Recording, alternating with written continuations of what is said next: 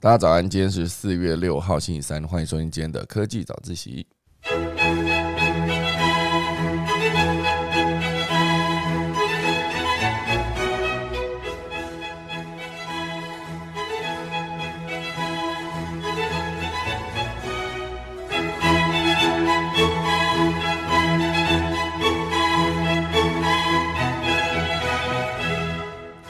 好的，今天要跟大家分享几则消息哦。第一个最重要就是我们的 Google 正式在纽约挂牌上市啦，哦，非常值得庆祝。哦，回顾 Google 这一路走来哦，其实算起来，虽然我没有去买 Google，可是我现在算是 Go Share 的重度使用者啊，能看到这个台湾的不错服务，能够借此推广到全世界。哦，概念上来说，应该是上市就可以拿到更多的资金嘛，对于之后的扩展绝对有大有帮助。好，所以就来等下就来跟大家分享 Google 这一路走来到现在挂牌上市的心路历程啊，不是我，然后就是可以分享一下它整个执行的过程中到底遇到哪些困难，了现在终于上市了。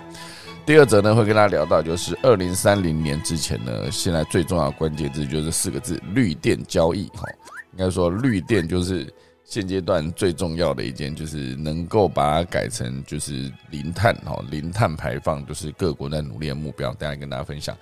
第三者呢，会跟大家聊一聊一个九零后，一九九三年出生的防重女女孩哈，她变成业绩王的故事。一开始曾经被认为她是一年 之内就会离职哦，结果她竟然没有离职之后还做到业绩王。再来跟大家分享。钟声过后呢，就要开始今天的科技早自习喽。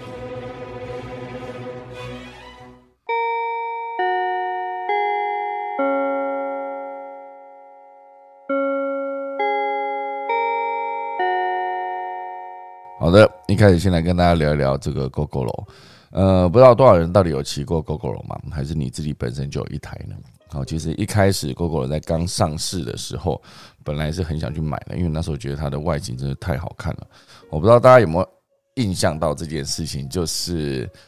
只要是 GoGo 的车子呢，它其实一认就认得出来它是 GoGo 了。我不知道这个设计的逻辑是为什么可以这么的醒目哈？因为其他家的车子，比如说像雅马哈啦、像宏达、像是那个光阳哈，诶，宏达机车不是 光阳、三阳跟雅马哈，好，其实对我来说，他们其实长得都有一点点像，因为早期它的机车的形状哦，就是看起来就是呃。差不多这样，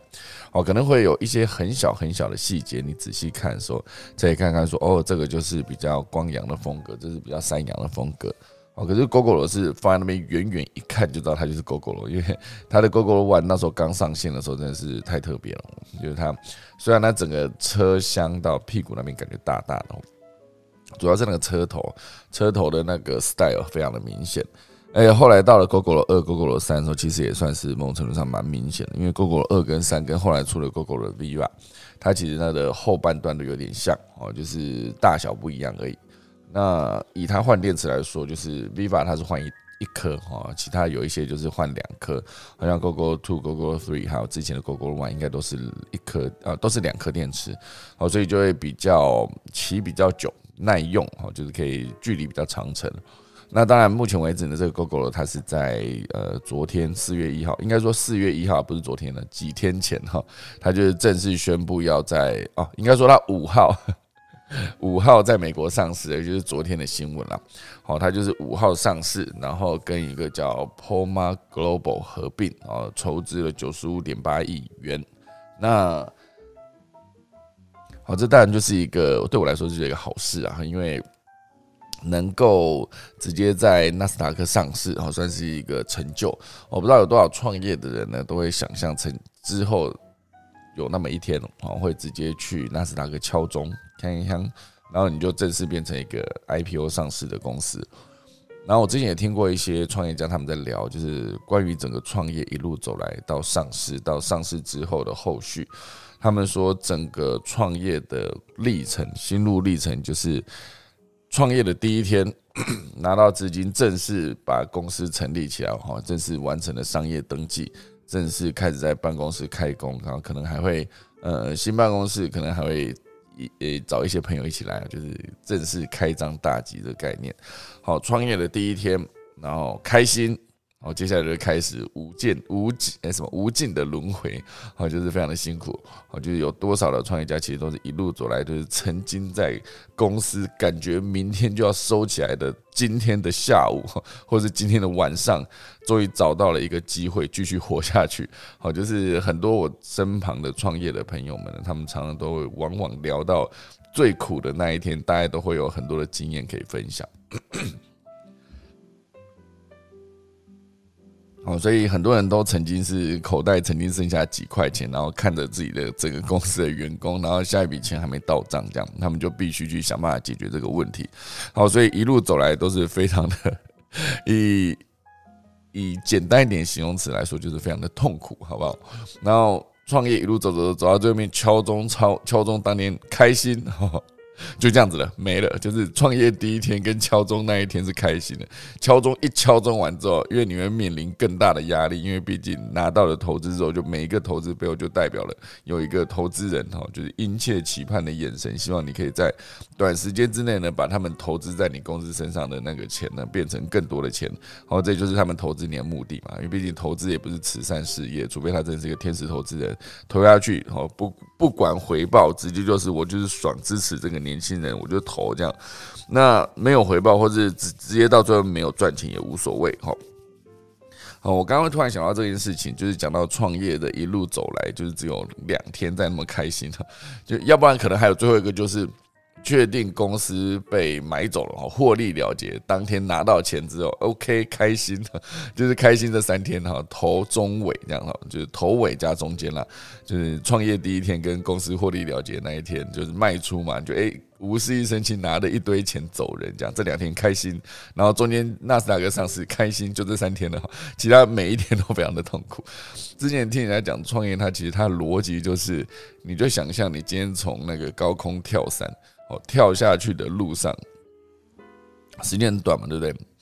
跳下去的路上才在想，哎，降落伞在哪？哦，降落伞的材料是哪些？我现在要在很急忙的过程中把降落伞的材料 组起来，先收集到，再把它组合起来，然后在落地之前把它打开，然后就你就不会死掉，不会死掉。呃，特别讲死掉就是一个发音不标准的状态。哦，就是落地前你把降落伞组起来以后，你就不会死掉。哦，这其实就是创业，每一天每一天都在想，哎。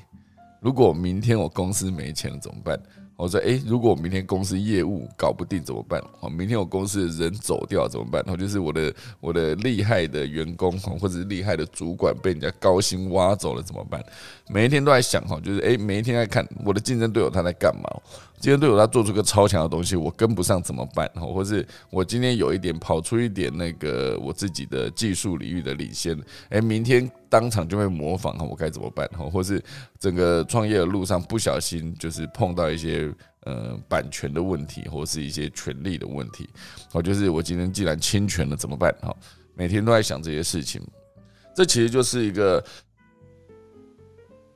那我前阵子刚好听了一个演讲哈，他是 Tutor ABC 的创办人，他在演讲过程中，他就真的有提到说，创业的路上就是只有开心这两天，因为目前为止他公司是不会不打算获利了结啦，就是他就不会出场，他就是持续的在执行长的位置上面拼了命的努力这样。哦，所以以他那个逻辑，以一个公司的服务做到全世界一百五十几个国家的这一个这么大量体的一个创业的项目来看，他其实很多的逻辑都更高一阶了。哦，比如说它里面提到提到一句话叫做“呃，平庸的人最贵啊，然后平呃顶尖的人才最便宜”。哈，他讲顶尖的人才最便宜这件事情，他其实我觉得这句话乍听之下好像怪怪的，因为感觉平庸的人他就不用付太多钱给他嘛。那顶尖的人才你一定要付他最多的薪水，不然他当场可能就被别人挖走。所以以这个逻辑来看，以前这个逻辑来看，它真的是真的这么划算吗？就是为什么说平庸的人最贵，然后顶尖的人才最便宜呢？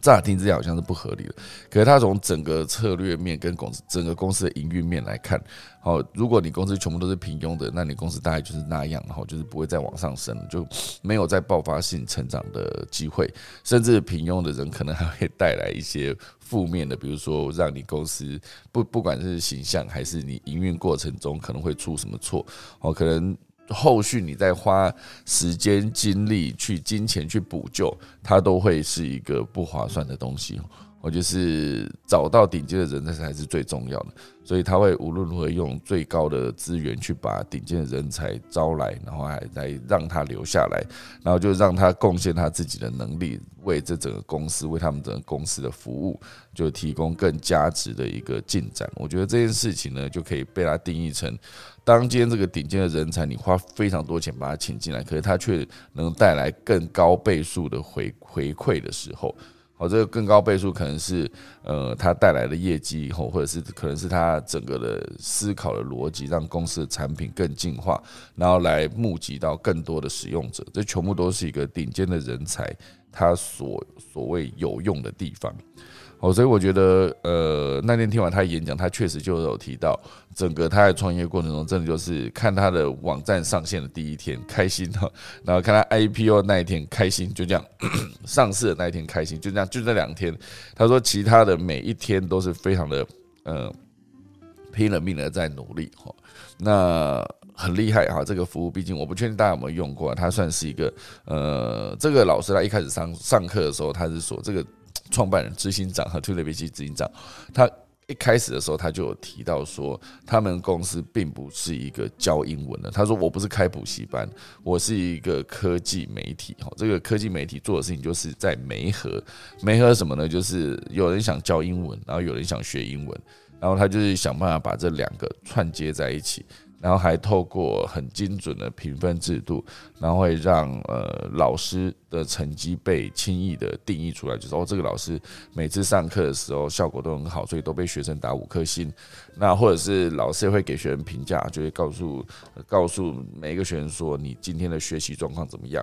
好，这所有的串接都是在二零零八零九那时候，诶，还是更早吧。我觉得这个品牌应该是非常久了，就是一路走来。我曾经是用过一段时间，后来真的是对于我讲英文这件事情非常有帮助哈。所以，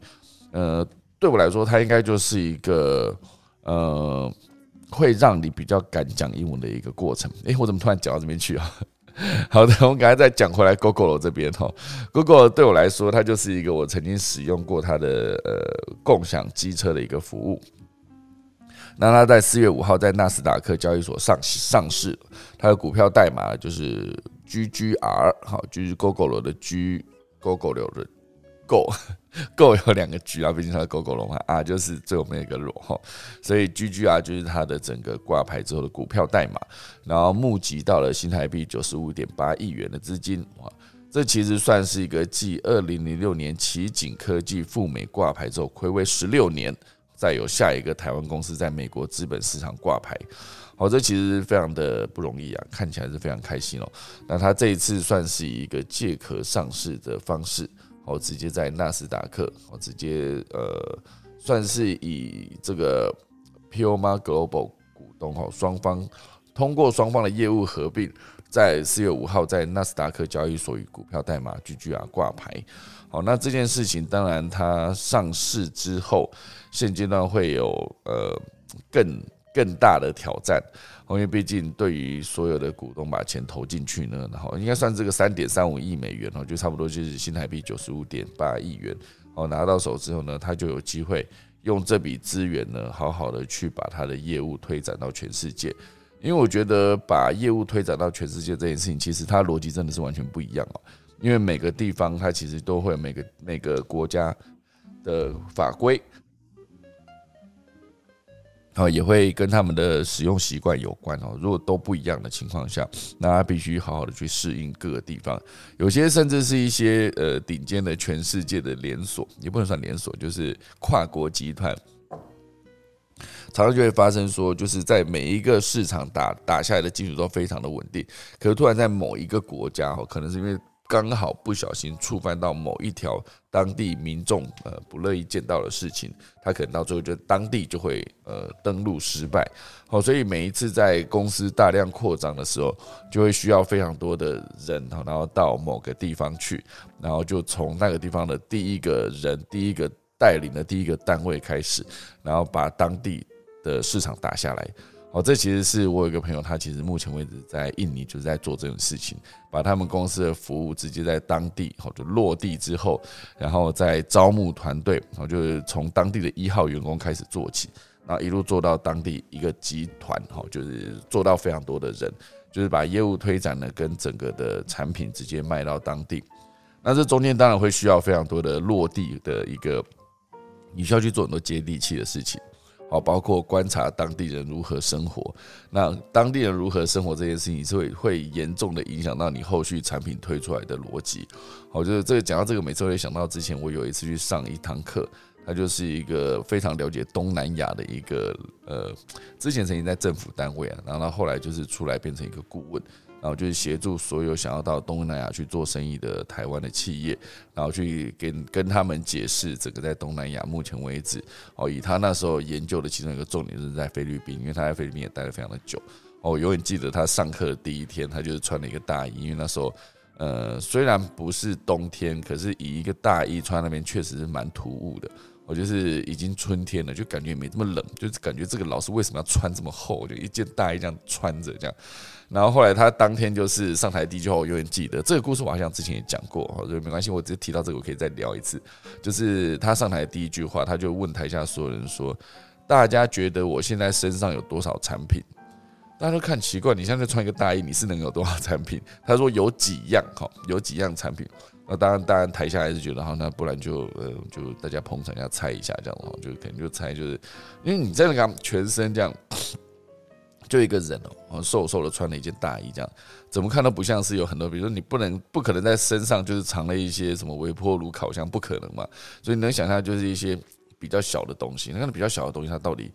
呃，你到底要放多少在身上？其实一开始大家也看不太懂，就有人猜个十样、二十样这样子哦。结果他没有，他到最后公布答案的时候，他把整个大衣就这样掀开，就有点像是大家想象一个大衣掀开里面会是什么东西哦。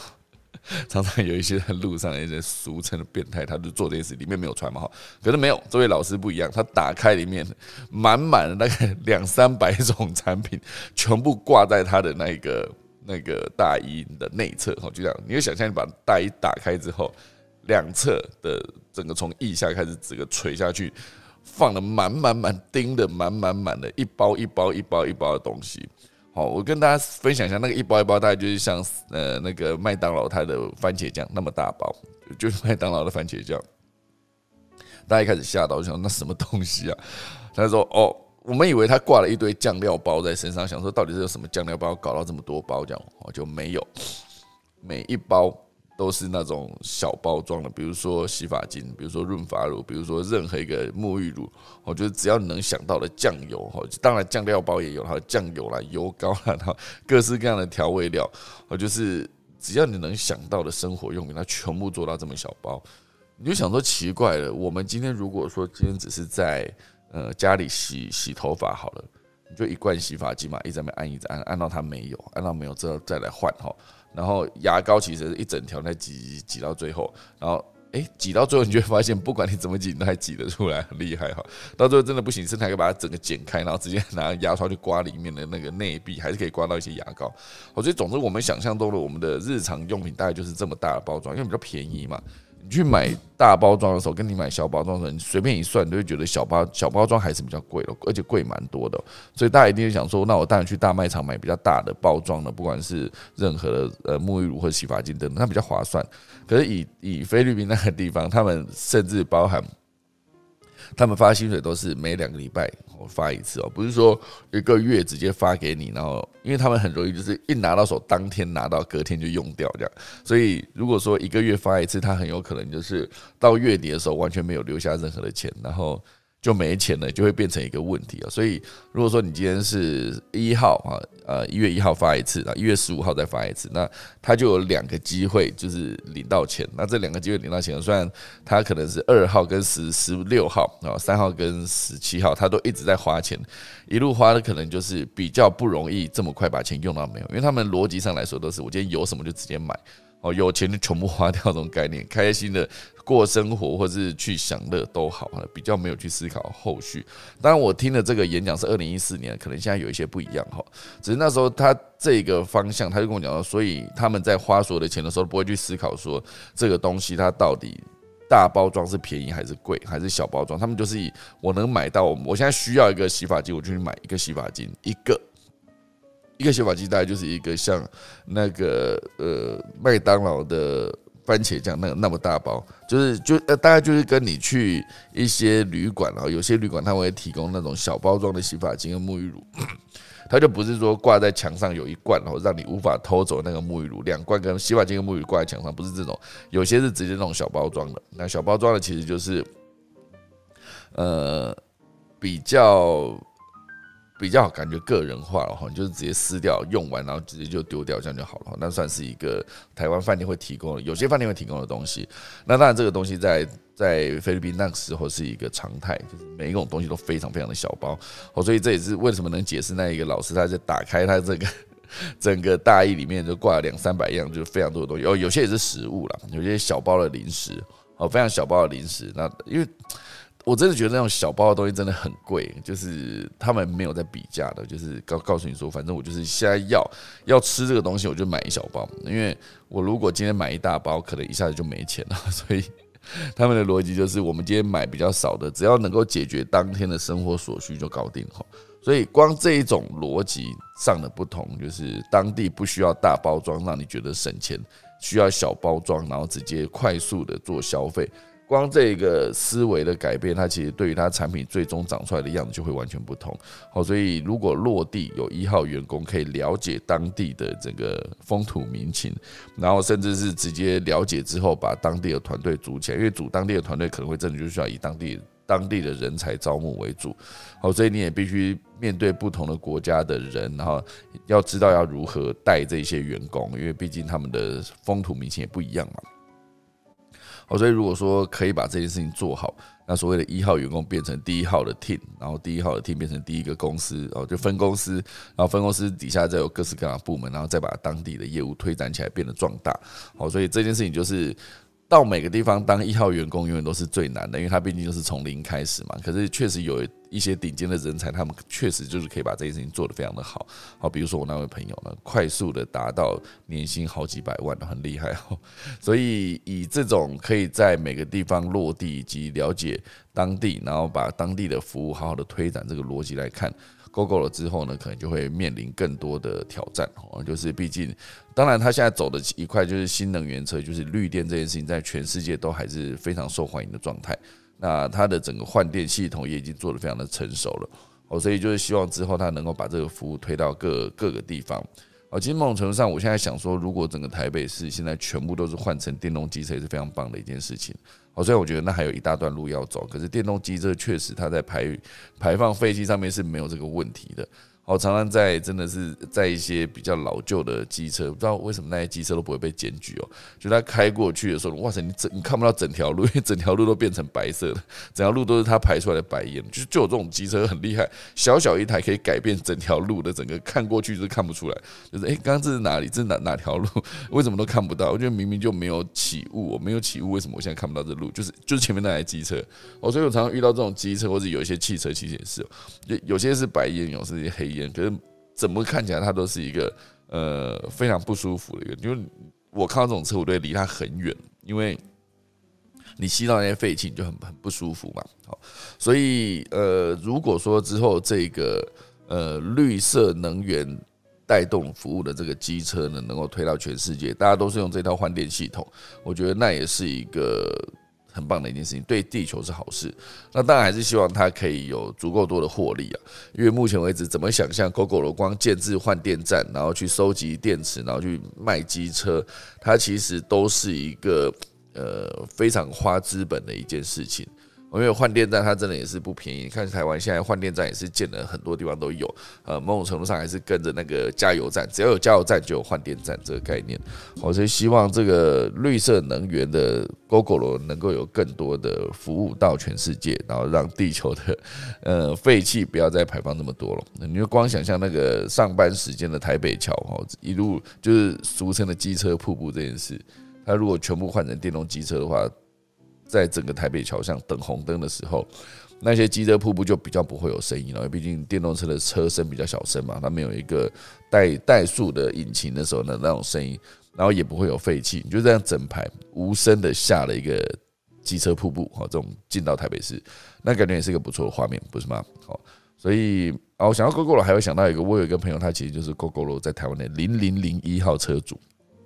我看到真的很厉害，任何的零零零一，我觉得都蛮值得尊敬。然 后觉得哇，那他应该算是一个台湾第一个买到 GoGo 楼的人。他到最后也是跟 GoGo 楼整个的公司呢，呃的的的里面的人员也是非常的熟。就是他毕竟是一个第一号车主，对于推广 GoGo 楼，他当初也是尽了非常大的努力。我觉得是直接呃洗脑非常多的朋友跑去买 GoGo 楼，然后。就变成了一个推广大使的概念，好，所以以这个零零零一号车主能够看到 GoGo 的上市，他当然是当场就发了一篇文来，觉得很感动哈，觉得自己喜欢的这个服务，然后也自己也持续使用这个服务，能够走到在纳斯达克上市，哦，确实是一个蛮值得大家高兴，也很期待他未来可以好好的到全世界推展他的服务，就好好的发展这件事情。哦，毕竟台湾的公司嘛，看到真的还是给他掌声鼓励一下。好，这个是今天的第一大段。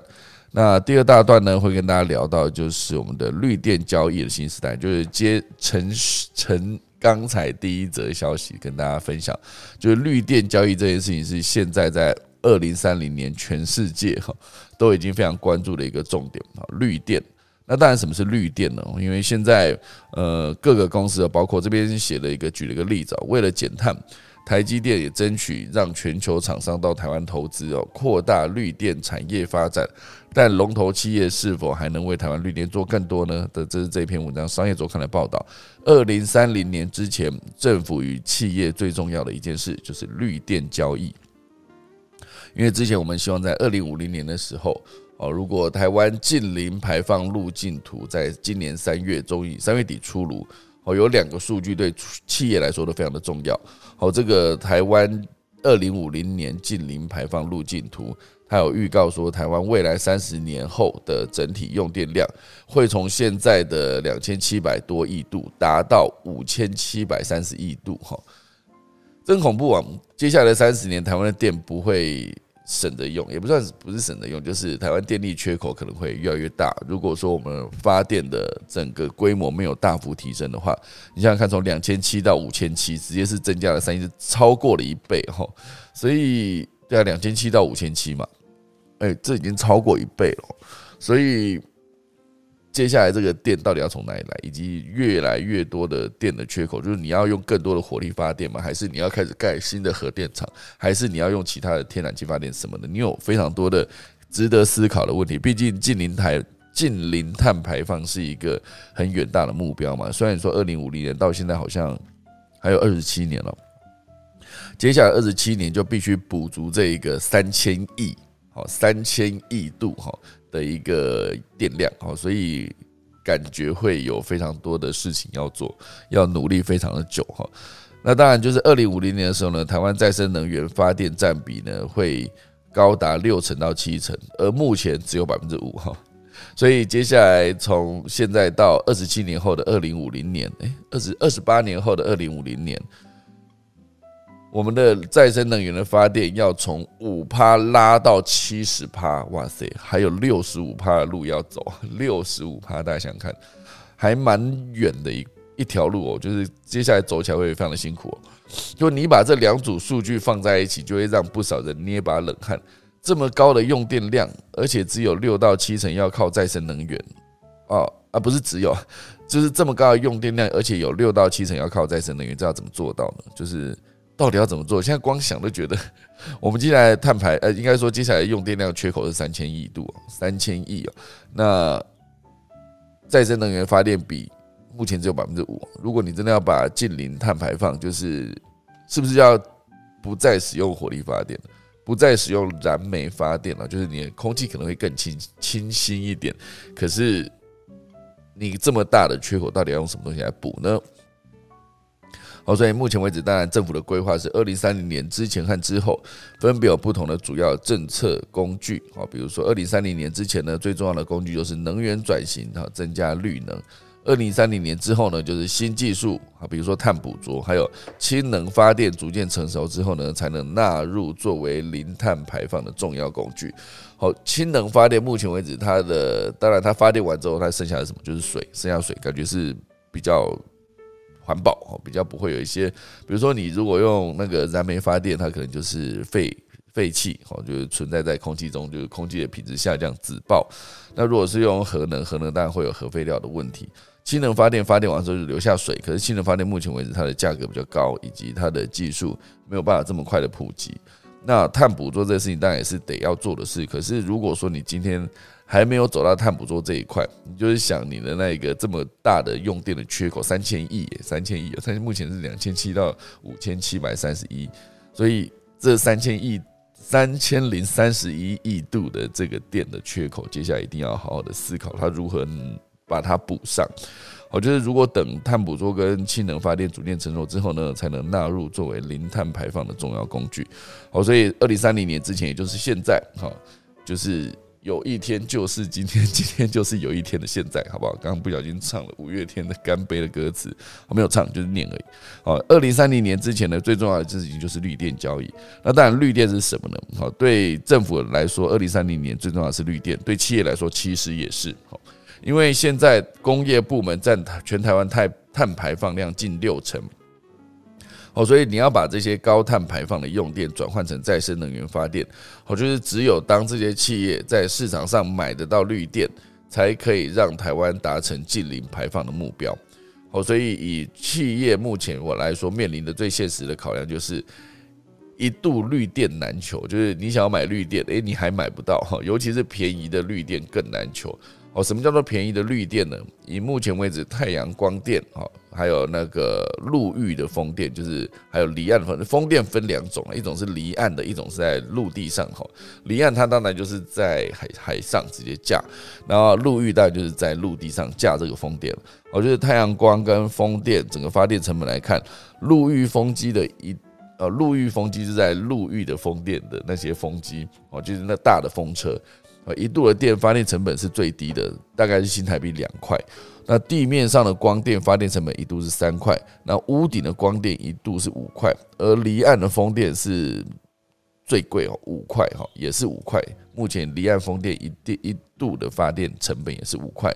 好，所以目前愿意把电拿来市场上自由交易的人，大概都是成本比较低的陆域风机发电的业者。其余的发电业者呢，则是偏好把产品拿去卖给台电，让对方用保证价收购，一次二十年去把它买走，好，直接卖给台电。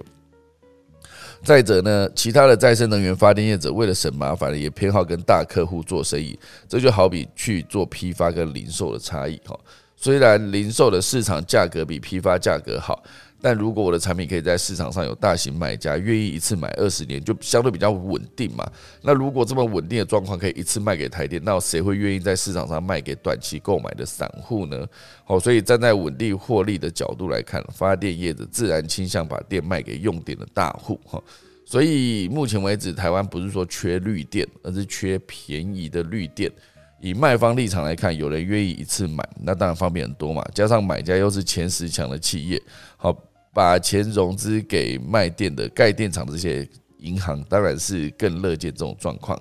哦，所以根据官方统计的，截至今年二月为止哦，国内绿电发电业者总计卖给台电的绿电就高达七成啊，剩下的才能够在自由市场上面交易，而且价格较率低的绿电又有高达九成都被台积电买光。所以这个就是为什么现在整个企业界都大喊，我们想买绿电啊，可是我们买不到便宜的绿电，因为太。太多的便宜的都被买走了，好，所以如果说今天这个便宜的绿电买不到，那对企业来说，如果我今天真的想要认真推绿电，我一定会增加我大幅的成本。那我增加成本，我竞争力就下降，下降之后，我可能在整个国际的竞争上面，我就没有办法存活嘛。那到最后，这公司也会面临倒闭的风险。哦，所以当大大所有的企业都想要买便宜的绿电的时候，只能看到中小企业眼巴巴的买着。比较贵的绿电，以及思考该不该忍痛下手，好，这就会变成之后能源转型能不能成功的一个关键。好，如果说绿电交易的自由市场更晚成熟的话，大家都在思考绿电该怎么办呢？如果今天这绿电不够的情况下，呃，要盖更多的风机吗？还是你要真的是把太阳能这个太阳能板种到全？全地都是哈，之前就在想说，如果可以直接把那个所有的陆地面积，也不算陆地，就是道路的面积，全部换成太阳能哦那感觉是更有机会的。可是当然，你也把太阳能板放在地上这样子，让车子经过，感觉也是 有一有一点点。呃，风险嘛，也不是风险，应该说成本应该会很高。哦，你盖马路就是铺柏油嘛，铺柏油跟铺太阳能板，感觉还是铺太阳能板贵很多。可如果说之后的整个城市的面积只剩下这个可以作为发电的状态的时候，其实它就是一个你可以去思考到底要不要这么做。就太阳能这件事情，还能把太阳能板放在哪里？而且太阳能其实对于一个如果啊，比如说以基隆来说，基隆真的要弄太阳能的那个。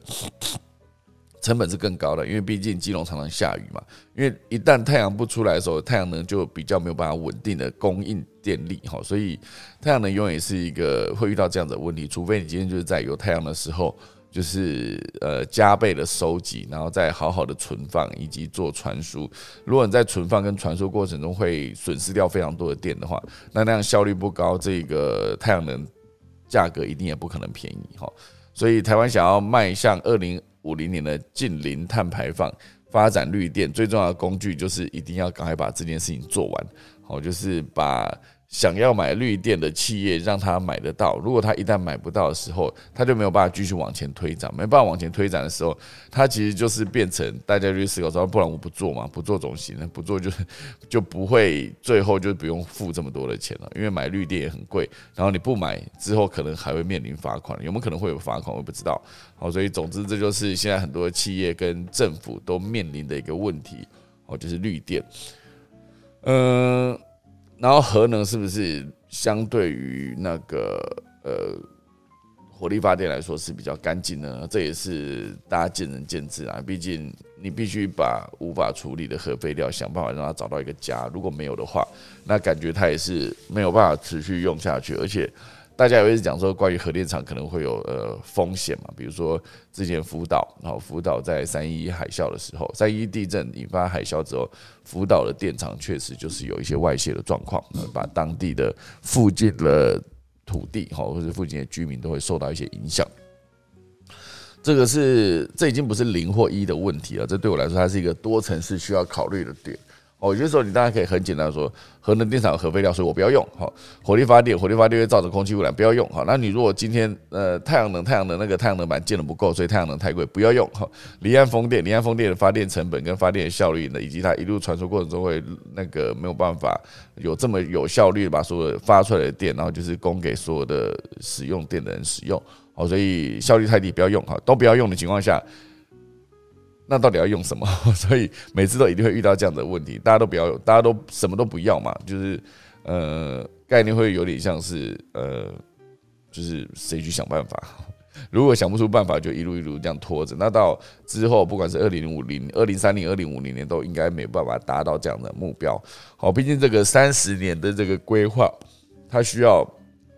政府带头就是大刀阔斧做一些改变，而且这件事情它毕竟不是立刻见效的。它不是说我今天哦我上任，我就花时间我就盖一座桥、挖一个隧道。我今天在卸任之前，我就去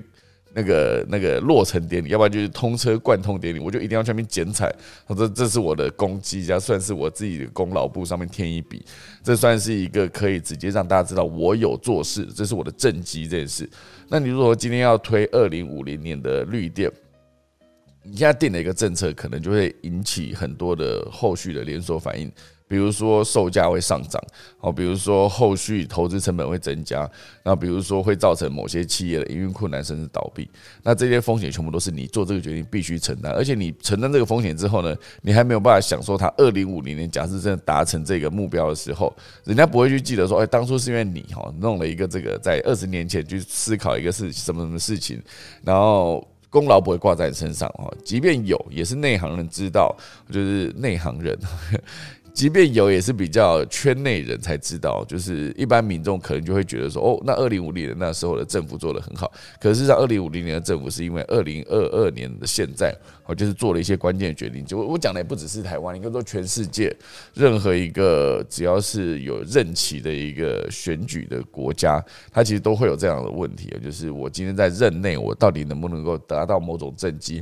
如果有政绩，比如说我一样有一笔钱，我要把它拿去推广绿电。另外一个是拿去盖一座桥，我当然是拿去盖一座桥，因为盖一座桥我可以去剪彩，我可以去直接去贯通典礼，类似这样子。那我有一张这个照片，或者是你可以直接在桥上面题字，或者你在改建某个建筑的时候，直接在上面写字，这样这就是大家看到说哦，那时候的市长是谁这样。那这种绿电这种问题，那它其实更更更大规模，毕竟它耗时非常的久。然后就会看到底有没有人愿意出来做这件事情。现在不做，好像也不会在你的那个呃，因为每每一任都在写功过嘛，我的功劳是什么哈，过错是什么。现在不做，好像也不会直接写说哦，这个人不支持绿电，然后就记他一笔，不会。好，就是大家还是会看功劳，功劳到底做了什么。好，所以我觉得绿电在目前为止大家这么这么缺的情况下，如果接下来。呃，这个进展变慢的话，你要在二零五零年达成这个目标，感觉就会相对的更难哦。我觉得这不只是台湾觉得难，应该是全世界都觉得蛮难的哈。好，那这就是今天的第二大段。今天的第三大段呢，会讲一个故事。好，这个故事是一个一九九三年的一个小女生哈，这个二十八岁嘛，一九九八，一九九三，现在目前为止是诶，一九九三，一九九三。哦，二十九了，二八二九差不多哈。这其实就是一个房仲哈，信义房屋的一个专案经理哈，他的一个故事。他曾经这个二十八岁的瘦瘦小小的女生呢，她就是一个一开始哦内非常内向、非常害羞、不敢跟人家讲话好的一个业务员。大家去思考说，业务员，大家想象业务员的样子，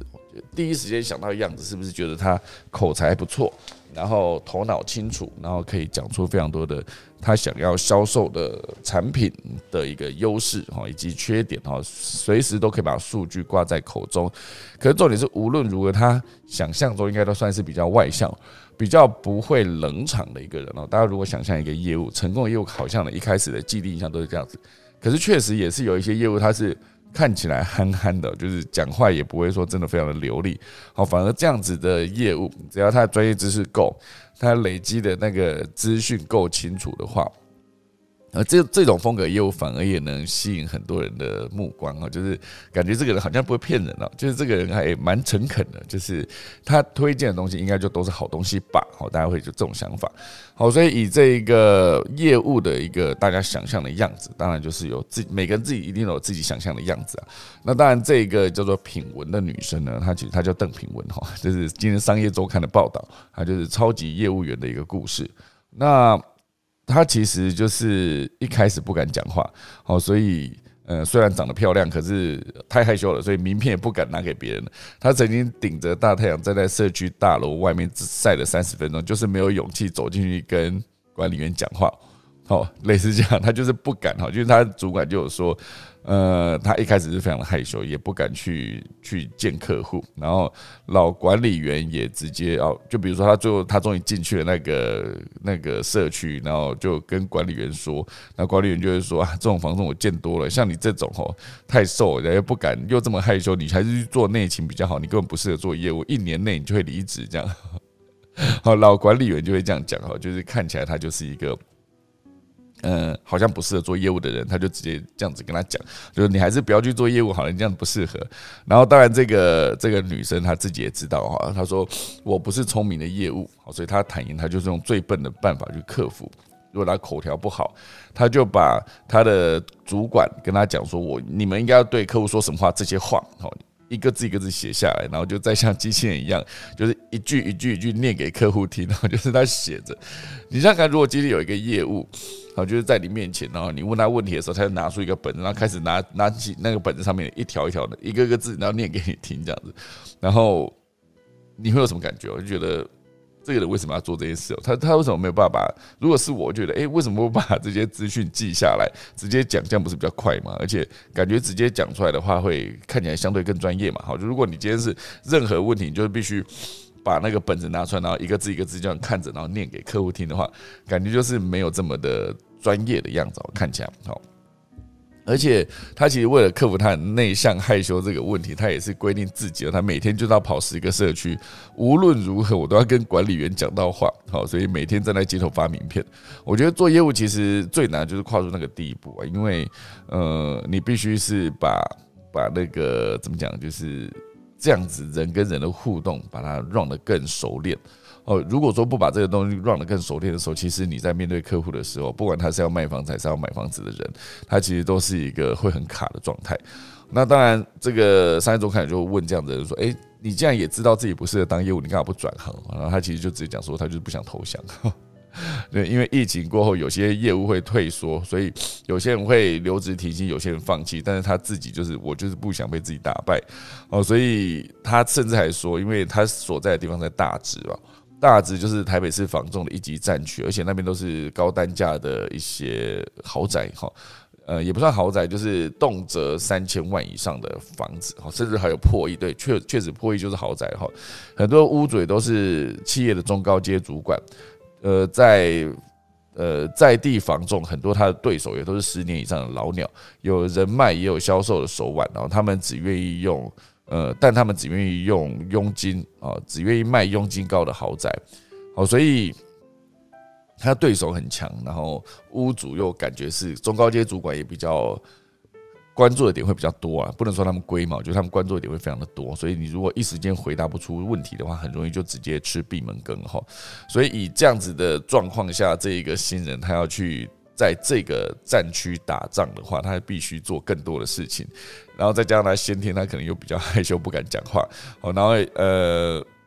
比如说以带看这一次来看，他曾经有一个月，哦，疫情前他一个月可以带五十组的客户去看屋，但是。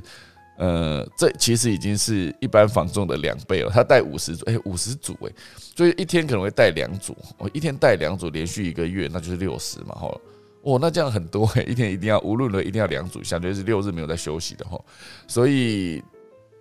这个房仲他就是不挑案件，他卖豪宅也卖千万以下的小套房，他都卖。然后，因为他觉得他自己就是。技不如人嘛，所以凌晨两点他就还是一样带屋主去看我，不管什么时间，只要你要你要看，我带你去，这样就无论他就一直在带看，凌晨一两点也在带，好，所以他一个月带到一个五十组之后，就是是当地房仲的两倍，而且已经是整个大直房地产界的带看王了。他就说好，我今天如果不够优秀，我就努力一点，我至少先当带看王，无论如何我把带看王这个 这个招牌先擦亮哈。可是当然带看不等于成交了哈，就他之前曾经就是带五十组，一整个月有带了五十组。但是没有半件成交的啊，原因只是在于，原因是在于说他只会带人家看，那看完以后他不会介绍，这样，所以他口条不好，不知道怎么跟客户沟通、推销都不会，所以几乎成交率就是零这样子。好，所以最终他的店长就跟他讲说，你无论如何你一定要把说话这件事情学好，哈，就是做好。然后他就叫他去上课，一天的课要一万块，店长付一半，我就付一半，你就去上课，让你的口条变更好。这种课哈，你就拼了命的去上，然后。到最后面，好，他就是拼了命的练习，因为你想想看，每天一直在带看，然后带完看，然后客户就说：“哦，好好好，这样啊，没有下文了。”你感觉蛮挫折嘛，哈。所以以他自己上完课之后，他就会发现说：“啊，以前他脑袋里面想的跟讲出来的话完全不一样，而且讲话没有重点之后也会比较发散嘛。”所以到到最后，甚至就继续找书来看，每天晚上把跟客户讲过的话写在 日记里面，重新再想一遍。如果下一次他到底要怎么讲会比较好，然后就一次一次一次调整之后，他发现他连带看之后都可以把逻辑上的起承转合讲出来，就是直接把这个重点全部抓到，然后条列式的说明，对很多的客户来说，他就是一个可以很快知道他到底要讲什么哈。所以，呃，目前为止来说，他就是越开发越多的案件，然后到最后，其实真正让他撑过低潮的，其实是他阿妈临终的一席话哈。就是做别人不想做的废工的活，拿来，然后他就是用这一句话，他就是呃变成了现阶段疫情期间的业绩王。他这么年轻哈，而且要一直强调他对手就是那种十年业绩的老鸟，而且当地都是一些比较厉害的一些业者哈，就是一些客户也比较难搞嘛，必须这样讲。好，所以最后就是在花莲的阿妈在临终之前就告诉他说：“你要加油，要拿第一名。”哦，这就是他。阿妈在临终前哦，跟他录了一段影片给他讲哈，就是哦，我相信这看到一定是很感动的，就是你会发现自己没有办法成交，或者被客人骂哭的时候，哦，就是呃，会想到这件事情，看到这支影片又又会有动力哈。所以当然这里面就是有写说他到最后是如何做出让客户买单的销售计划，就从几个角度去切入，比如说有好好的分析市场，比如说确定你的销售原则，然后比如说销售目标到底是什么，然后你销售策略，以及最后面会给所有的客户建议以及规划这些东西，其实全部不见得都会成交。可是你把这件事功课做得更好的话，其实对于你销售的过程中，就是找到消费者的需求，还是可以做得更好哦。所以我觉得，呃。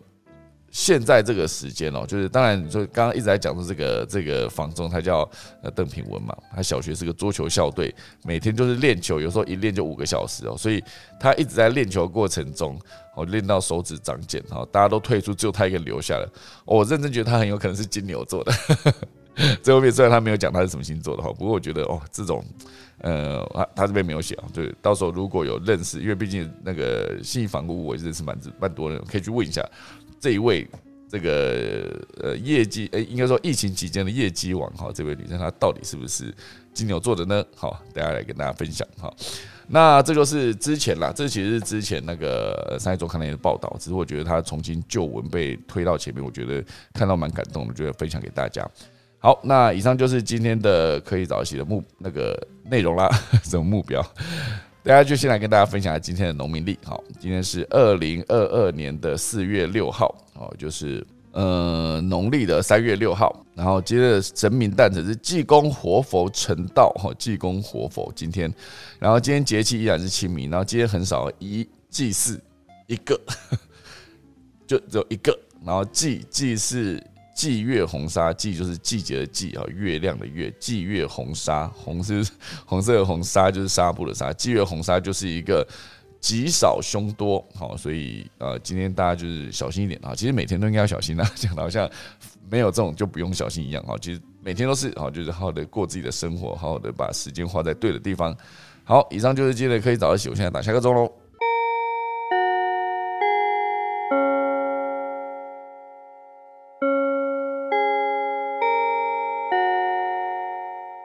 好的，今天是四月六号，今天礼拜三嘛，好，那呃，大家有什么想分享吗？我看今天台上有谁哈？哎，我们的连凯老师要不要讲话？每次硬要 Q 人哦，老师又笑了三声。其实今天听很多内容，我都还蛮有感的。不过刚刚最后一个农民历哈，那个红沙哈，嗯，红沙其实。好多人以为它不太好，那其实它会有一种特殊的用法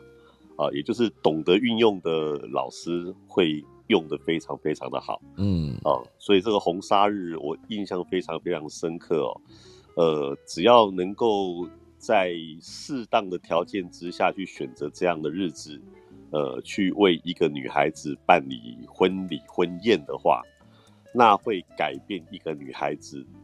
一生当中所有的性格、心性，然后脾气、个性，全部都会转转变，所以这是一个很特殊用法的一个日子。所以我看到这个红纱，我非常有感。嗯，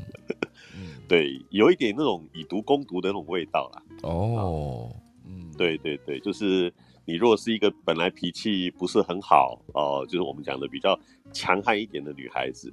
哦，然后。懂得运用这一个日子来做搭配的话，嗯，会在这一天结了婚之后，变成一个温柔娴熟、受人尊重的女孩子。嗯嗯嗯，对对对，所以但是一般的，对，但是一般的女孩子，如果你本来性格就是很温和啊、委婉的这样的女孩子，用了这个反而就不太好哦，就是，对对对，会让自己可能在。未来的夫家又绑手绑脚的啦，哦，什么事情又会变成就是说，呃，有一种心性上被束缚的感觉，那那那就会变成，呃，产生一种不愉快的心情。嗯，所以红红纱很特别哦，它并不是真的就是那么不好。嗯，所以我们就想说，要懂得运用法则哦，呃，基本上就是这种毒药的东西要毒的刚刚好，它反而能够化解我们一些。呃，原本星星上面的一些缺点，嗯，好，这是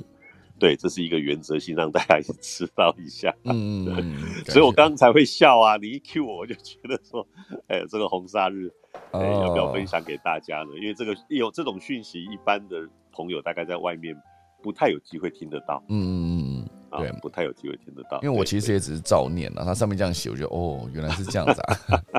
对啊，就是不懂细节的时候，就是只。那老师今天是那个济公活佛成道，这样算是他的生日吗？他写神明诞辰呢。他的生日是二月二号。哦，那成道是另外一件事。成道会另外成道，对对。哦。就像就像那个观音菩萨，观音菩萨的那个。佛诞有三次哦，OK，哦，所以你看到农历接接下来嘛，呃，二月十九号已经过了，嗯，然后六月十九也是，然后还有一个九月十九也是，都是观音菩萨的佛诞哦，二六九，OK，对对，二月十九、六月十九跟九月十九，嗯，好，都是十九号这这个这个农历的日期，嗯，那它比较特别就是说，一个是它的寿寿寿诞，一个是它的出家纪念日，啊，一个是它的成道纪念日，嗯，啊，所以。通通都以佛诞的概念下下去做做一个庆典，就对。嗯，了解对对对，所以你刚刚说的这个济公活佛，他的生日是在农历的二月二号，跟土地公生日是同一天。哦，OK，那他们应该可以一起去钱柜。土地公跟济公了，哎呀，钱柜。就是叫去钱柜吗？可以，对啊，就叫济公帮忙点水饺跟牛肉面。啊，对。哎，我好像有听说我们那个运动会不能参，不能啊。对啊，我觉得疫情现在蛮严重，而且学校都已经不愿意出借场地了。对，这感觉蛮麻烦。对啊，礼拜天开了一个房间，就特别讲说我们这次就先取消了，不然运动感觉蛮好玩的。我们就看看，再等一个月再。进双子之前哈，我们就是在金牛座的整个、整个、整个生日过完的那个时候，看看有没有就一再等一个月吧。我不知道，我是我是我个人是非常想办的，可是 没有场地，然后又再加上大家会觉得现在这个时间办活动，把大家聚在一起是不是不太好？这种一年一次的聚会，我们也很想参加啦。对啊，我是真的蛮想办的。可是我有些时候想，就我自己扫墓那边两百个人，每个人戴着口罩这样，然后也都因为那毕竟每个人都。群聚聚在那嘛，可当然扫墓是一个，就是它这个感觉必要了。那你说其他的活动额外办起来的活动是不是属于非必要？就是，哎，见仁见智啊。我是觉得现在这个时间，以为了以免一些争议啊，对啊，还是没有办比较好，对啊，不然我也是蛮想看连凯老师跑步的，有没有？对对，感觉蛮好玩的，对啊，用。现在是用念力在打球，对对对，没错，用念力在跑步，用念力在拔河，这样子，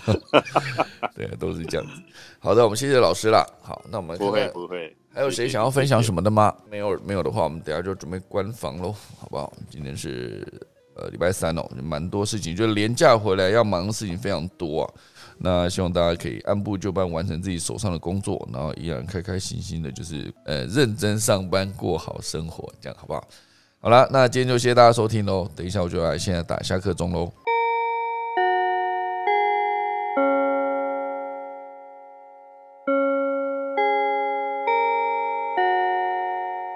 好的，今天的科技早起就谢谢大家收听了。明天早上四月七号早上七点依然会有科技早起，就明天早上再见，大家拜拜。